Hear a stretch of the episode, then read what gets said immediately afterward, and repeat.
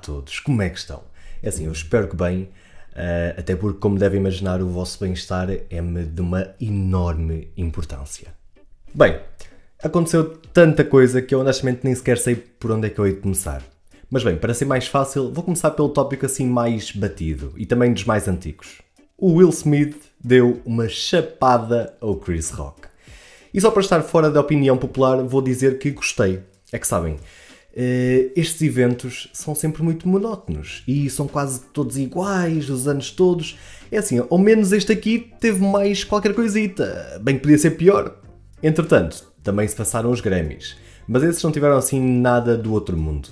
Mas o presidente da Ucrânia foi lá falar e isso é fixe. Bem, e já que falei na Ucrânia, vou primeiro falar da parte boa. As forças russas já não se encontram em Kiev, que podia ser pior, e, e é, de facto, neste caso, podia mesmo ser pior. Inúmeros crimes de guerra estão a ser cometidos por soldados russos, crimes de tal atrocidade que me fazem honestamente duvidar se estas pessoas acabaram sequer o ensino básico ou se simplesmente já os pais deles eram uns grandes. Cortando aqui o tema pesado da guerra, vamos ao buffet de bizarrices que recentemente tiveram lugar neste planeta. Ora bem, para primeiro, a Taylor Swift foi usada como fonte de inspiração para nomear uma nova espécie de centopeia.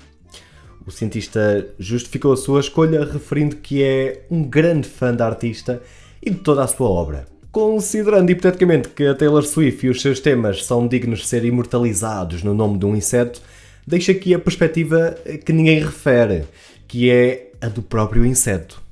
Imaginem-se muito bem assim um dia serem criados por Deus Nosso Senhor Todo-Poderoso, andam por aí sem nome, eh, participam em toda a história da Terra, dinossauros, meteoritos, Adão e Eva, até colaboram com a cena do Noé e põem-se numa barca rumo ao dilúvio. Tudo isto para chegarem em 2022 e serem encontrados por um doutor Homo sapiens sapiens que vos reduz o destino para toda a eternidade a Nanária Swiftai. Swiftai.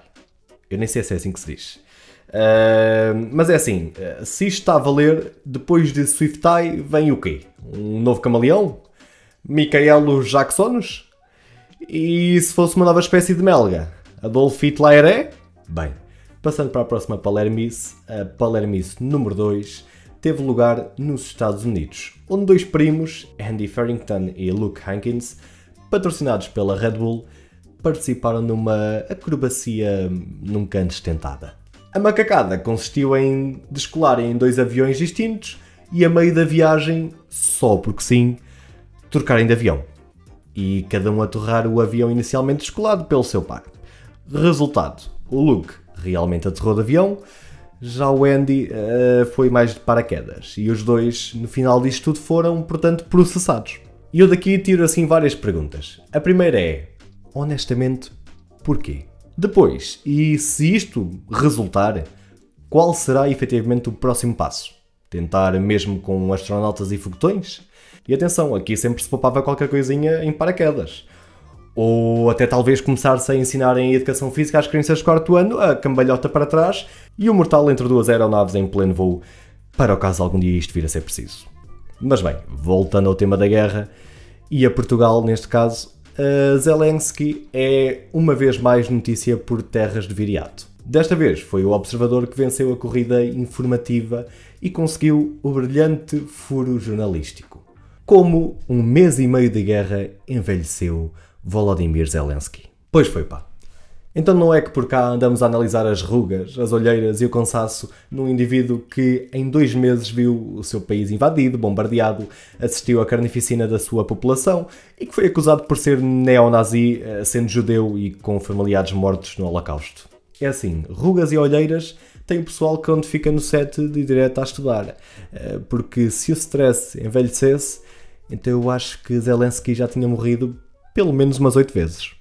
E não é por nada, mas usar como exemplo o presidente ucraniano para provar que o acumular de stress acelera o envelhecimento é, e eu vou tratar isto com muita boa vontade, muito pouco inteligente. O comum mortal, na sua pequenez da sua reles vida desinteressante, depara-se geralmente com, e usando a escala de já não há brownies na biblioteca, a massacre de bucha, chatices que tudo bem, também conduzem ao acumular de adrenalina, mas que é facilmente libertada com a horinha e meia por semana no Holmes Place, de fitinha na cabeça a fazer pilates.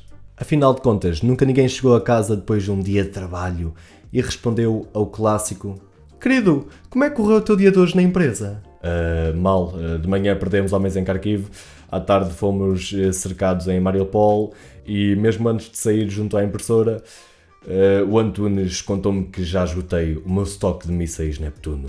Com ou sem stress, o facto é que o Sr. Volodymyr já vai com dois meses de guerra frente à Rússia nuclear de Putin. E mesmo assim continuou com mais cabelo que a Jada, não é Will Smith? Bom, uh, agora que eu disse isto, honestamente eu acho que vou mas é começar a correr. É que por um lado eu não aprecio violência gratuita. E por outro eu também não tenho o caparro do Chris Rock para levar assim com uns fortes estaladões e nem sequer pestanejar.